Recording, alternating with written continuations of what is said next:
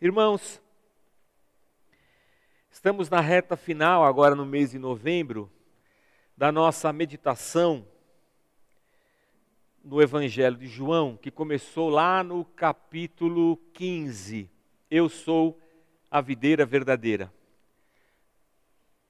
Uma série de sermões expositivos em cima de João 15, João 16 quando Jesus fala que enviaria o Consolador, nós começamos a falar sobre o Espírito Santo e agora retomamos, voltamos para o capítulo 17, na oração final de Jesus, chamada de oração sacerdotal de Jesus Cristo. Então quero ler com você João capítulo 17, versículo 9. E vamos ler esse, esse, essas, esses versículos por acho que uns dois domingos, dois ou três. Faremos a, a mesma leitura. Eu, eu só quero fazer uma. É, uma colocação aqui, é, data vênia, data vênia, que o, o café demorou para sair, quando saiu, eu já estava aqui. E como eu tenho que tocar o tambor ali e pregar, eu não tenho intervalo. Então quero colocar que, por exemplo, o pessoal já está lá tomando café. Ó. O jeito tomando café, a Gleide já tomou, o Carlão tomou um copão, ficou. O Carlão não só tomou o café, como ficou fazendo uma desfeita para mim. Eu estava aqui tocando os tambor e ele lá todo tomando café e só tirando uma da minha cara. O, o pastor não tem autoridade na sua própria casa. E agora eu vou ter que pregar, não vou tomar o café, só vou poder tomar o café meio-dia quando o culto acabar. Fazer o quê, né? É o que temos para hoje. Então, desde que a gente começou o culto, que o cheiro bateu aqui, ó, até o final do culto, eu estou com a minha lombriga saltando lá dentro por um cafezinho mas mais tarde eu, eu vou tomar um café. Então, data vênia, colocado isso aqui, no, no, eu vou seguir a, a leitura. João capítulo 17, versículo 9. Eu rogo por eles, disse Jesus. Não estou rogando pelo mundo, mas por aqueles que me deste, pois são teus. Tudo que tenho é teu, e tudo que tens é meu e eu tenho sido glorificado por meio deles. Não ficarei mais no mundo, mas eles ainda estão no mundo, e eu vou para ti. Pai Santo, protege-os em teu nome, o nome que me deste, para que sejam um, assim como somos um. Enquanto estava com eles, eu os protegi e os guardei, no nome que me deste Nenhum deles se perdeu, a não ser aquele que estava destinado à perdição, para que se cumprisse a Escritura. Agora vou para ti, mas digo essas coisas enquanto ainda estou no mundo, para que eles tenham a plenitude da minha alegria. Dei-lhes a tua palavra e o mundo os odiou, pois eles não são do mundo, como eu também não sou. Eu não rogo que os tires do mundo, mas que os protejas do maligno. Eles não são do mundo, como eu também não sou. Santifica-os na verdade, a tua palavra é a verdade. Assim como me enviasse ao mundo, eu os enviei ao mundo. Em favor deles eu me santifico, para que também eles sejam santificados pela verdade. Deus, muito obrigado pela tua palavra. Obrigado porque nós a temos. Obrigado, Senhor, porque ao longo dos séculos a tua palavra tem sido guardada pelo teu Espírito e por homens e mulheres que têm se dedicado, Senhor, a, a mantê-la. E nós te bendizemos, porque é a tua palavra viva aos nossos corações hoje. E que nós encontremos, ó Deus, através do teu Espírito Santo, a capacidade de, transmitindo essa palavra, para os nossos dias, transmiti-la com a mesma vida e intensidade com a qual ela saiu de ti, Senhor. Nos ajuda, nos capacita e fala ao nosso coração, nós te pedimos em nome de Jesus. Amém. Amém. Na verdade, eu li um, um, trecho longo e eu quero me dedicar a esse trecho pelos próximos dois ou três domingos. E o foco da nossa exposição hoje é dentro da oração de Jesus Cristo, a preocupação de Cristo com a, a guarda, a, a proteção dos discípulos. E esse é um momento muito específico do ministério de Jesus Cristo. Jesus se reuniu com os discípulos para a última ceia. Já estão em Jerusalém, são os últimos dias de vida de Jesus. Eles vão celebrar a Páscoa, é a última Páscoa. E, e Jesus pede que eles procurem em Jerusalém um, um certo lugar e, e a pessoa vai ceder a casa. E eles estão lá num cômodo, os doze apóstolos e Jesus. No meio desse jantar, é, o traidor Judas é indicado. Satanás entra em Judas. E Jesus diz para ele: O que você tem que fazer, vai, faça depressa. E Judas sai. Então, é, toda essa conversa acontece entre Jesus e onze discípulos. Os onze que permanecem. E nessa oração, que é muito provável que os onze estejam escutando, Jesus está orando especificamente por eles e está dizendo: Senhor, é por eles que eu estou orando agora. Eu não estou orando pelo mundo, eu estou orando por esses onze aqui. Porque eu estou indo, mas eles vão ficar. E eles são teus. Foi o Senhor quem deu esses, esses onze para mim. Aliás, foi o Senhor que deu os doze. E eu não perdi nenhum, a não ser aquele que estava destinado para isso. E aí Jesus então ora e fala: protege esses caras, protege esses homens.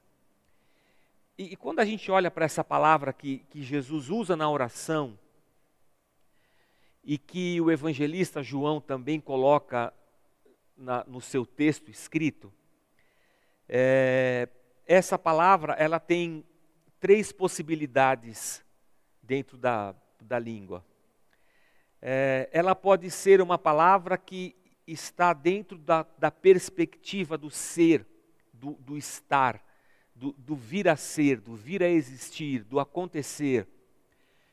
É, então, quando se usa essa palavra, pode-se estar dizendo assim: olha, que eles continuem existindo, que eles continuem sendo quem são, que eles continuem estando onde estão, ou que eles venham a ser isso ou aquilo. Eu não acredito que seja esse o aspecto que Jesus está, us está usando essa palavra. Essa palavra também pode é, estar dentro de uma outra perspectiva e possibilidade, que é a perspectiva do domínio, do governo. É, é assim, continue governando sobre essas pessoas, continue guardando essas pessoas, continue vigiando essas pessoas, continue montando guarda ao, ao, redor dessas pessoas. Eu acho, irmãos, eu, eu penso, que quando Jesus faz essa oração, é, é nesse sentido aqui que ele está usando a palavra: protege-os. É, guarda, vigia, é, é, continue montando guarda ao redor deles. Há uma outra ainda possibilidade dessa mesma palavra, que está mais ligado a, a guiar, disciplinar, seguir, tem mais a ver com obediência. Mas acho que não cabe para uma petição de de Cristo para Deus. Talvez ele podia usar essa palavra dentro dessa, dessa perspectiva para os discípulos, continuem obedecendo a Deus. Então, a imagem que a gente tem dessa oração de Jesus Cristo é que é, Jesus está dizendo assim: Senhor, continua montando guarda ao redor desses, desses onze aqui e guarda-os. Certamente Jesus sabia o que ia acontecer, ele seria, ele seria preso, seria morto, ele ressuscitaria, os discípulos estariam sozinhos, viria perseguição, viria tanta coisa. Então Jesus está dizendo assim: guarda, guarda-os em teu nome, é, Jesus Cristo diz. E é interessante isso, porque também tem dois caminhos, duas possibilidades que eu acho que estão juntas, fundidas no texto. Guarda-os em teu nome é guarda-os dentro do seu nome. Guarda-os dentro de ti. Guarda-os dentro, se o nome de Deus é eu sou o que serei, se o nome de Deus é a, a tradução da eternidade, guarda o Senhor em ti, dentro dessa eternidade, que a morte não o separe de ti. Então a oração de Cristo pelos discípulos, ela é profunda mas é também guarda-os no sentido de que usa o teu nome como um, um, um instrumento de proteção. Como se o nome de Deus fosse uma arma, uma espada. Alguma coisa que pudesse ser usada contra algum inimigo para proteger. Então eles não estão só guardados dentro de Deus, como eles estão guardados pelo nome de Deus, que é uma arma, um instrumento a ser usado na defesa desses discípulos. É isso que Jesus está pedindo por aqueles onze que estão ali do lado dele. Toda a revelação de Deus, toda a vida de Jesus, toda a obra de Deus, a encarnação, tudo que Deus tinha para a salvação do ser humano, agora sobre os ombros daqueles onze. Guarda esses caras, Deus. Guarda-os. Jesus faz uma uma súplica para Deus, né? Guarda eles. Mas quando Deus usa a palavra guardar, proteger, isso é, é alguma coisa que a gente precisa observar, é que é como se Jesus estivesse pedindo assim: Deus guarda-os mas Jesus, nessa oração,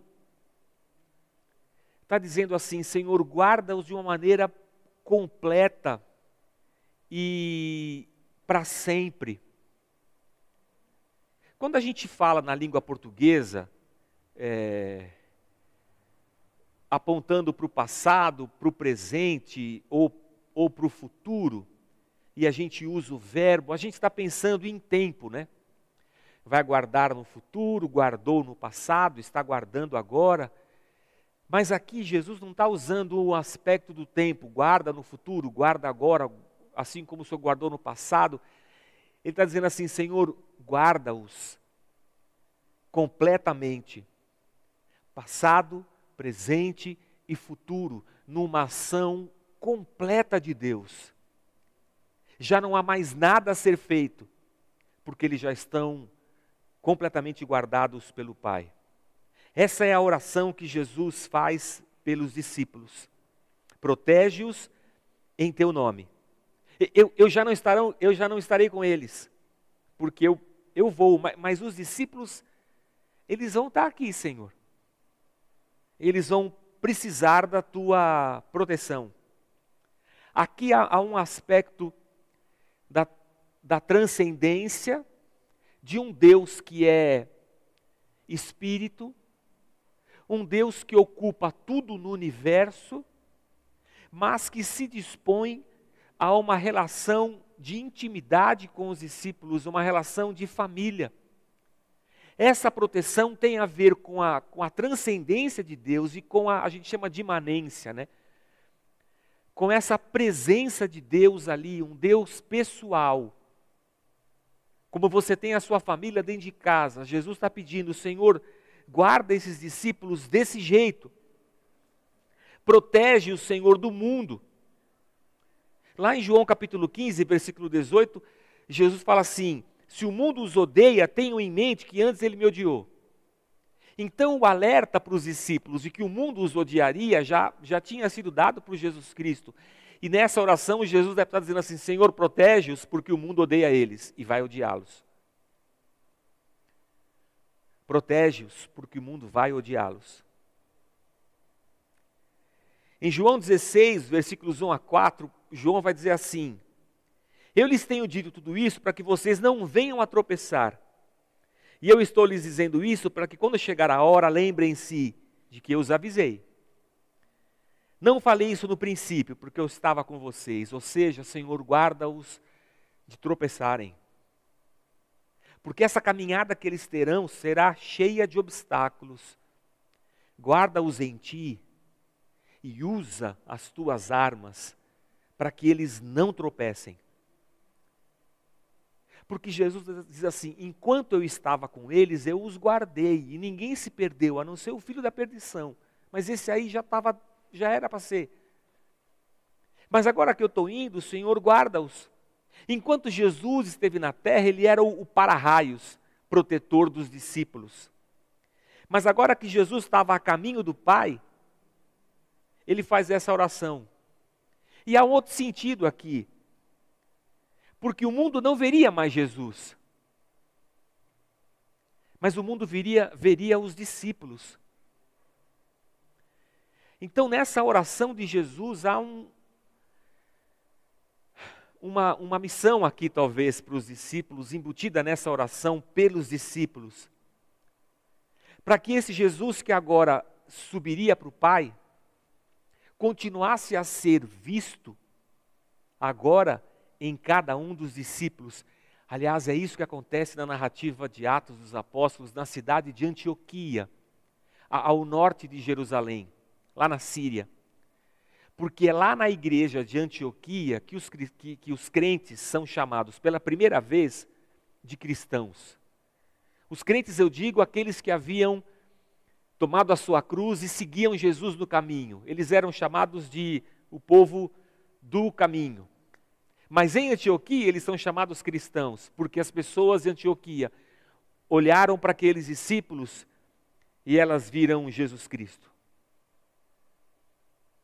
Eles se pareciam mais com Jesus do que com a sociedade na qual eles estavam inseridos. Essa oração de Jesus contempla um milagre. Para aqueles onze, e um milagre para nós. Vivemos nesse mundo, mas não parecemos com ele. Trabalhamos, sabe, estudamos.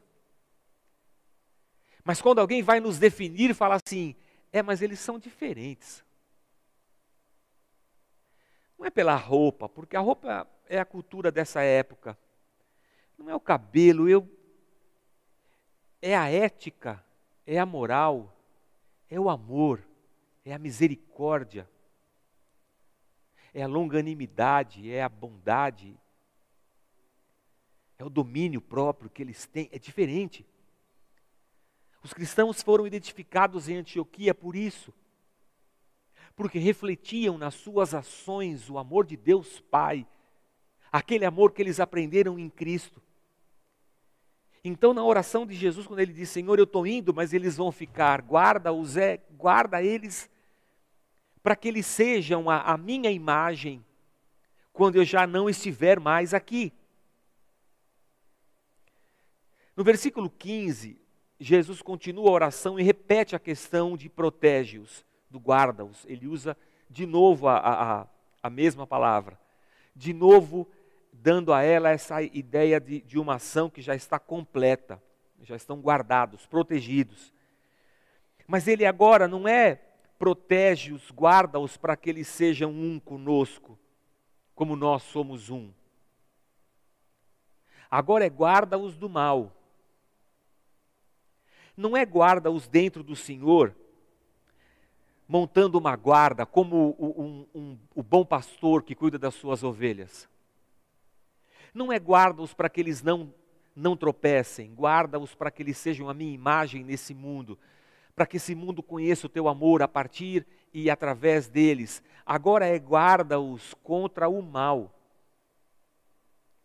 E alguns textos de João nos levam a, a, a entender o, o que, que ele está querendo dizer quando ele escreve isso aqui.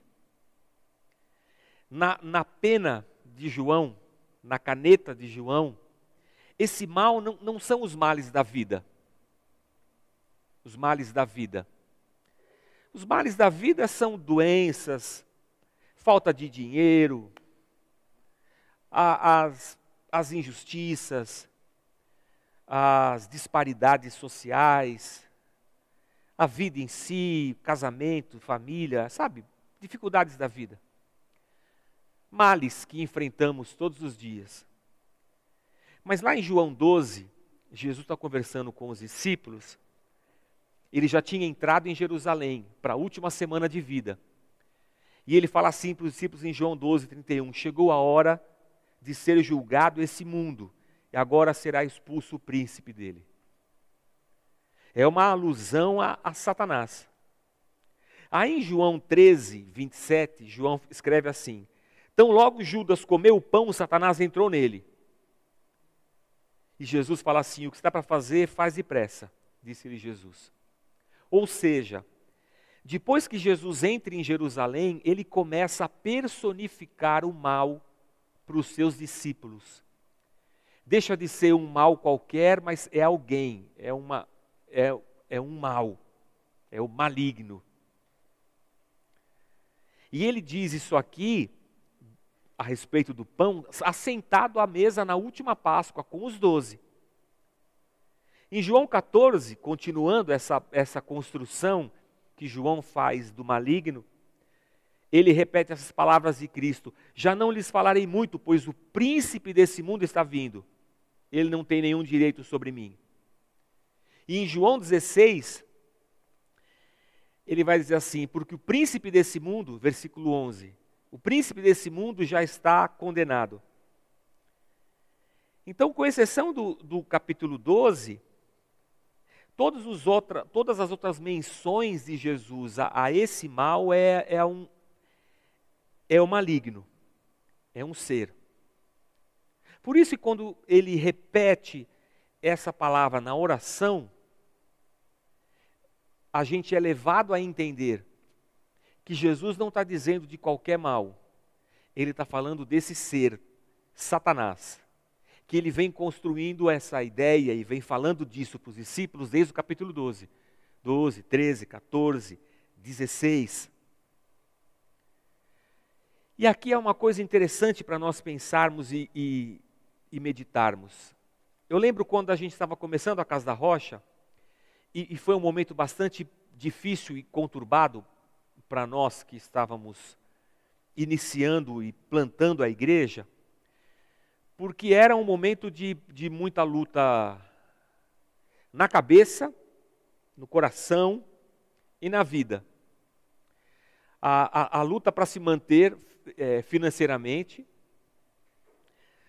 a luta para se plantar uma igreja, edificar uma teologia, e a luta para se manter são, assim, sabe, com a, com a, com a cabeça sadia.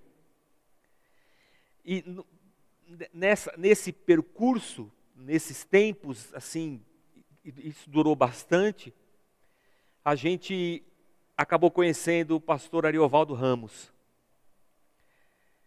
E, e que foi para a gente um amigo, igual Barnabé foi para Saulo lá em Atos dos Apóstolos.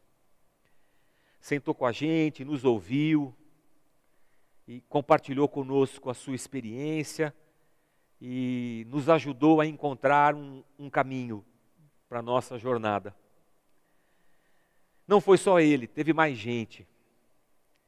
Teve o pastor Ziel Machado, lá do Seminário Servo de Cristo, teve o pastor Ed Renekiewicz, é, homens de Deus que é, se dispuseram a parar um tempo de suas vidas para nos ouvir e nos ajudar na nossa retomada cristã. Porque a gente estava mudando da, da água para o vinho, de, de, de alhos para bugalhos. E o Ari falava uma coisa assim, o pastor Ariovaldo. Deus pode livrar a gente de qualquer coisa. Deus tem poder para nos livrar de tudo nessa vida. Deus só não vai nos livrar da vida. Eu achei interessante isso. Porque naqueles dias, eu, algumas coisas eu não queria ter que passar. Eu preferia que algumas situações, algumas dificuldades fossem retiradas milagrosamente por Deus do meu caminho. E aí vem o Ari e diz assim: Olha, Deus pode livrar você de qualquer coisa, mas Ele não vai livrar você da vida, porque para livrar você da vida, Ele tem que recolher você. E a vida você vai ter que viver. E às vezes, irmãos, eu penso que nós cristãos temos uma abordagem com os, para com os males da vida, que às vezes é uma, uma abordagem travestida de fé, mas que no fundo e, e no âmago dela existe uma imaturidade nossa, minha.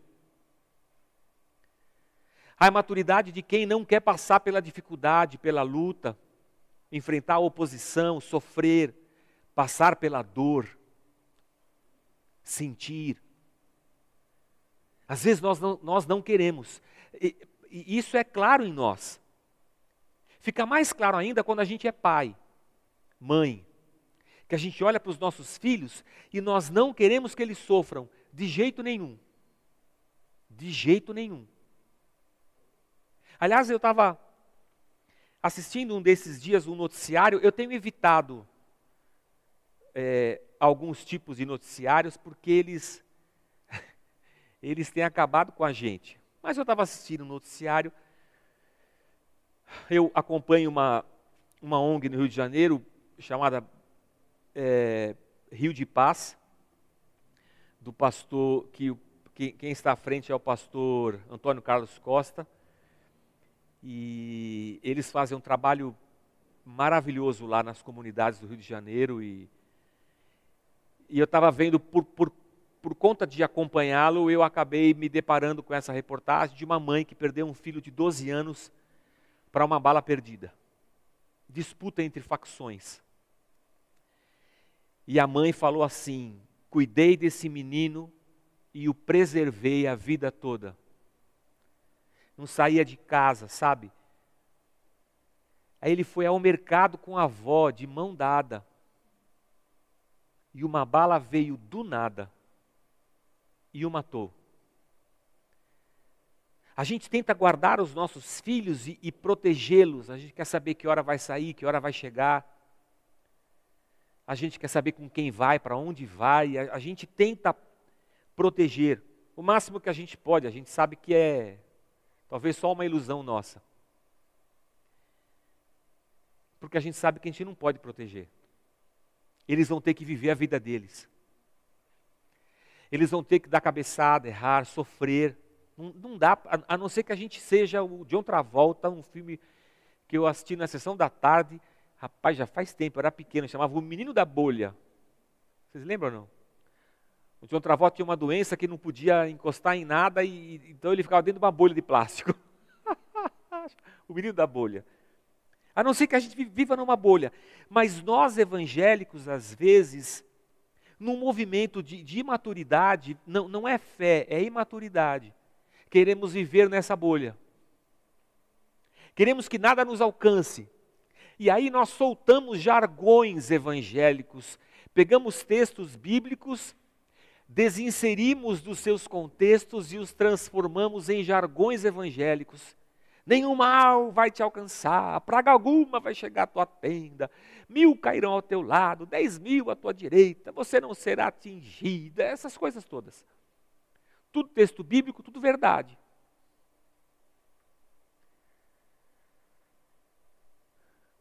Mas a vida, irmãos, é a vida. E o que Jesus está orando é assim: Senhor, protege-os em ti, no teu nome, para que eles continuem e não tropecem, para que eles estejam ligados à videira. Lembra que a gente está ligado à videira? Para que eles continuem sendo um contigo, em comunhão, em vida, em oração. para que eles não tropecem nas coisas que, que a vida vai colocar diante deles, mas um tropeço que os afaste de ti. E livra-os do maligno, de Satanás. Porque Satanás vai se levantar, virá perseguição, virá tanta coisa. Livra-os desse ser maligno. Eu estou subindo para o Senhor, mas eles vão continuar no mundo, ou seja, eles vão continuar vivendo. Há coisas que nós não queremos viver nem passar. E essa pandemia veio dizer para a gente o quanto nós somos impotentes diante da vida. O quanto não está nas nossas mãos o controle de muitas situações. As, aliás, às vezes nós cristãos falamos assim: eu nunca imaginei que ia passar por isso. Mas eu penso assim: qualquer pessoa que está nesse mundo está sujeita a passar por qualquer situação dessa vida.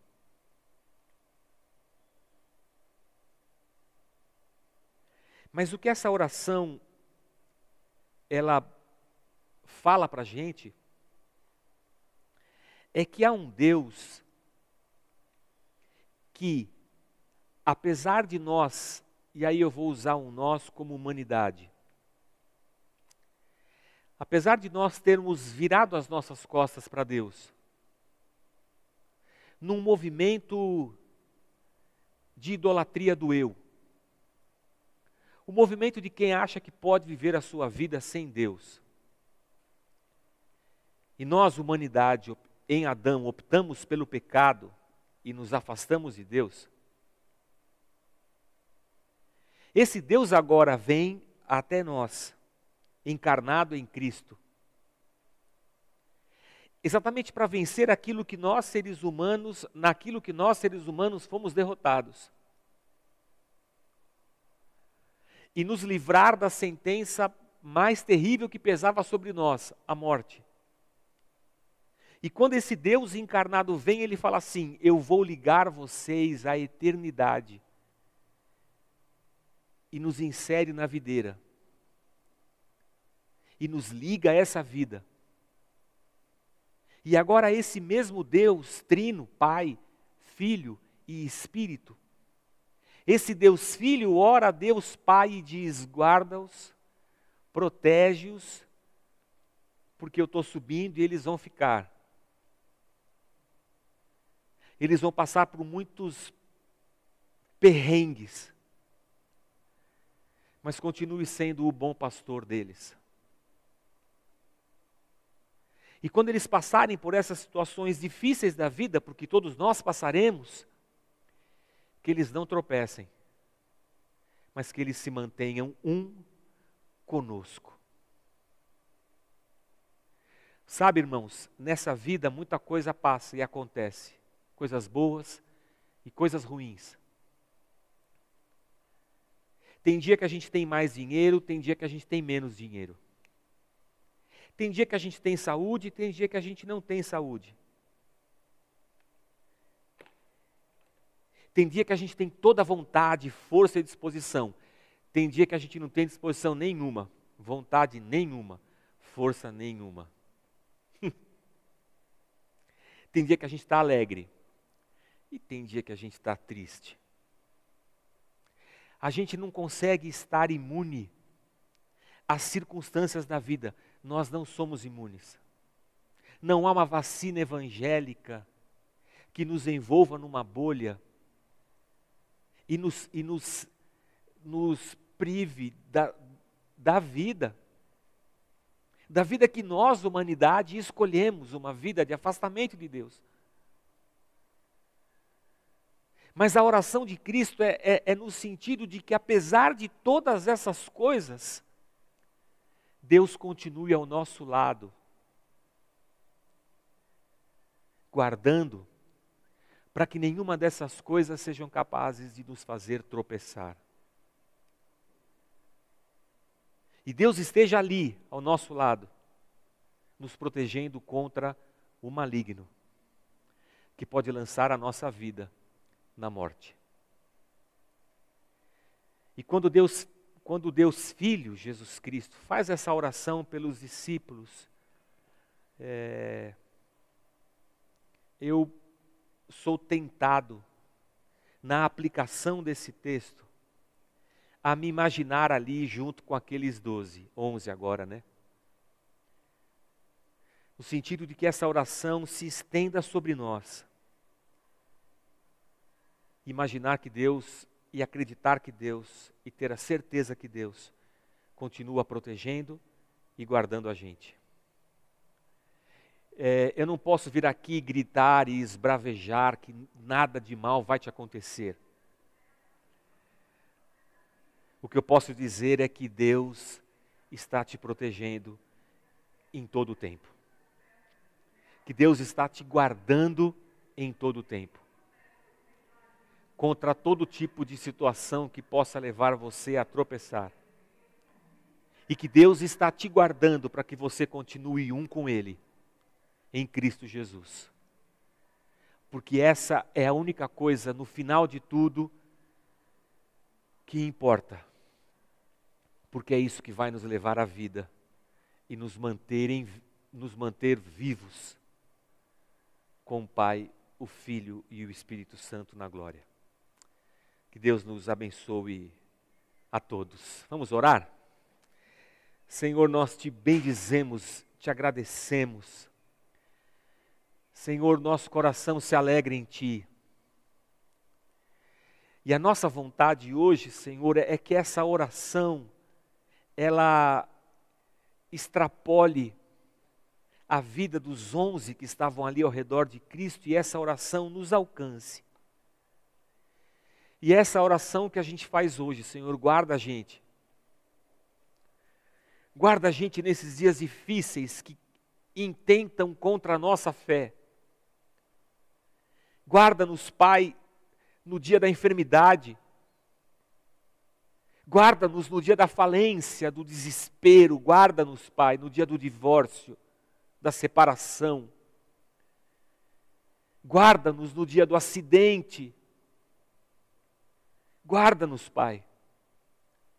Para que, mesmo sujeitos às, às coisas difíceis dessa vida, o nosso coração continue um contigo a nossa fé, a nossa esperança, a nossa vida. Guarda-nos, Pai, como um pastor guarda as suas ovelhas, para que Satanás não roube o nosso coração, a nossa mente. Guarda-nos, Senhor, para que continuemos firmes em Ti e na Tua palavra.